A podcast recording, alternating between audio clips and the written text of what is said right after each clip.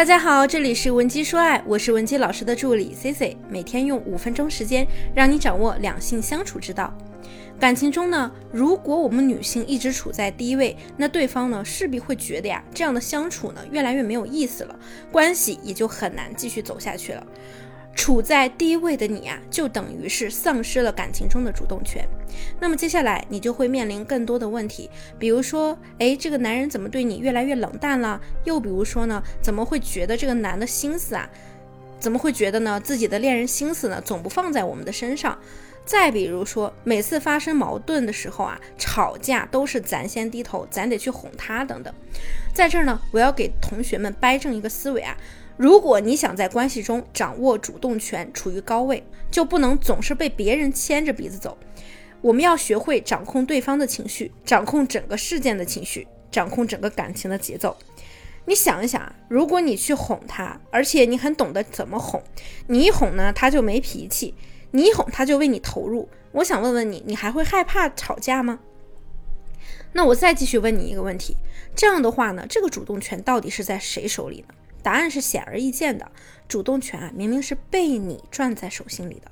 你有空的时候，或者你有心情的时候，你就哄哄他嘛，他一哄就哄好了。你今天没空了，老娘心情也不好，或者说老娘今天没兴致，那就不哄，晾着他。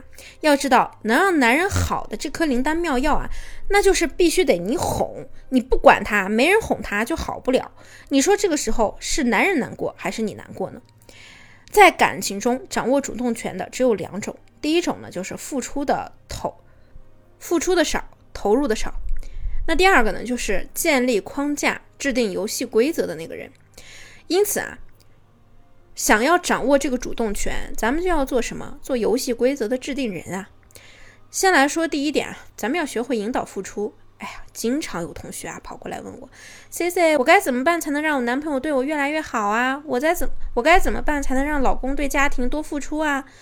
让对方对你付出呢，一定是有一个大前提的，那就是他主动的、自发的、自愿的。比如说你很有吸引力，他对你很上头；再比如说你一说话他就能开心个不停，那么他觉得为你付出啊非常值。或者说你们的相互吸引呢是互惠互利的，你可以给他提供很好的情绪价值。但是如果你感受到你们的关系已经渐行渐远了，他不愿意为你花钱、花时间、花精力，而你还想让他付出，那我告诉你这是不可能的。即便是他今天就是抽了半天的时间来陪你啊，或者说这个情人节呢，他在你的要求下买了一束花，也并不是他自发自愿的，而是被你磨的。一旦出现这种情况，就意味着这个男人他很可能在心里已经谋划着怎样逃离我们了。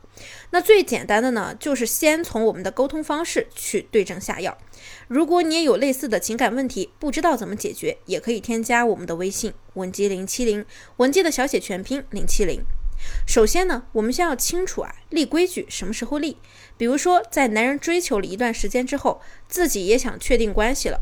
就在离确定关系还差那么一点点的时候去立规矩，这个时候呢，我们女生啊可以严肃的向他提出一二三四五六七八九。例如这个男生跟你说，哎，你看我们都认识这么长时间了，哎，我对你挺有感觉的，我感我感觉你也应该蛮喜欢我的，但是我不知道为什么感觉你好像还是还是不太愿意跟我建立亲密关系。那这个时候你就可以跟他立规矩了。哎，你可以说，嗯，其实呢，我也觉得你非常好，我也很欣赏你，和你在一起啊，我就觉得这个时间过得特别快，很开心。可是啊，我这个人没什么安全感，有的时候呢，觉得你的异性缘太好了，会让我有一种不安全感。你放心，这个时候呢，这个男人他一定会忙不迭的过来跟你说，哎，你放心，你放心啦，我以后只和你好，别的女人根本就不放在眼里的。那你想想，你还有什么要求对我说吗？这个时候啊，男人就会主动的让你来给他立规矩。于是呢，你就可以提出一些实质性的规则，比如说，嗯，你也知道我每周工作啊都挺辛苦的，每到周末呢，我希望呢我们可以去吃顿好的，放松放松。比如说我喜欢吃火锅，所以啊，我希望每周都可以吃一顿火锅。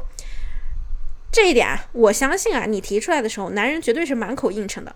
那么在以后，你只要把每周的火锅时间维护好，那么你们这个规则或者这个关系就被你制定下来了。这是第一种情况。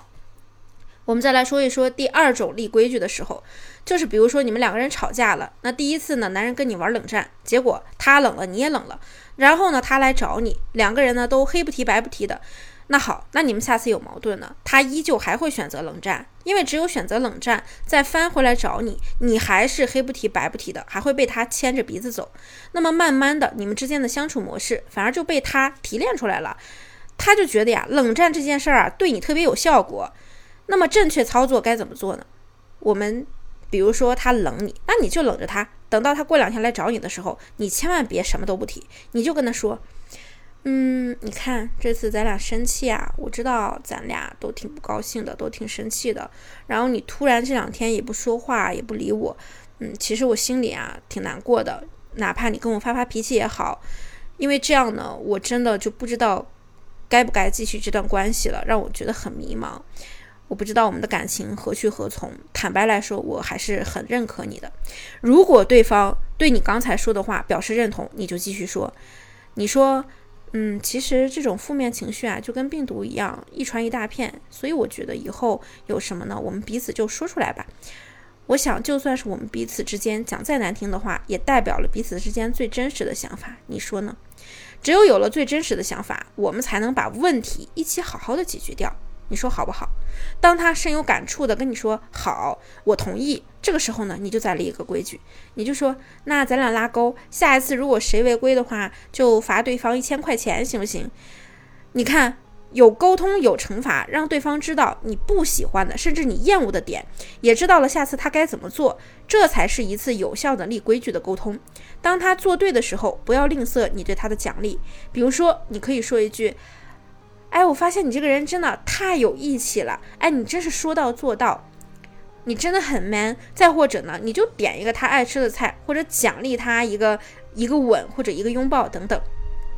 但是当他做错的时候，你也要敢于立下规矩啊，根据事情的严重程度不同而进行不同程度的惩罚。在感情中啊，建立相应的情感模式是非常重要的。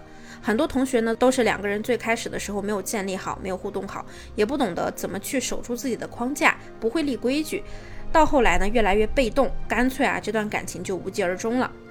那么今天的内容对你是否有帮助呢？如果你也有感情问题解决不了，也可以添加我们的微信文姬零七零，文姬的小写全拼零七零，发送你的具体问题，即可获得一到两小时一对一免费情感分析服务。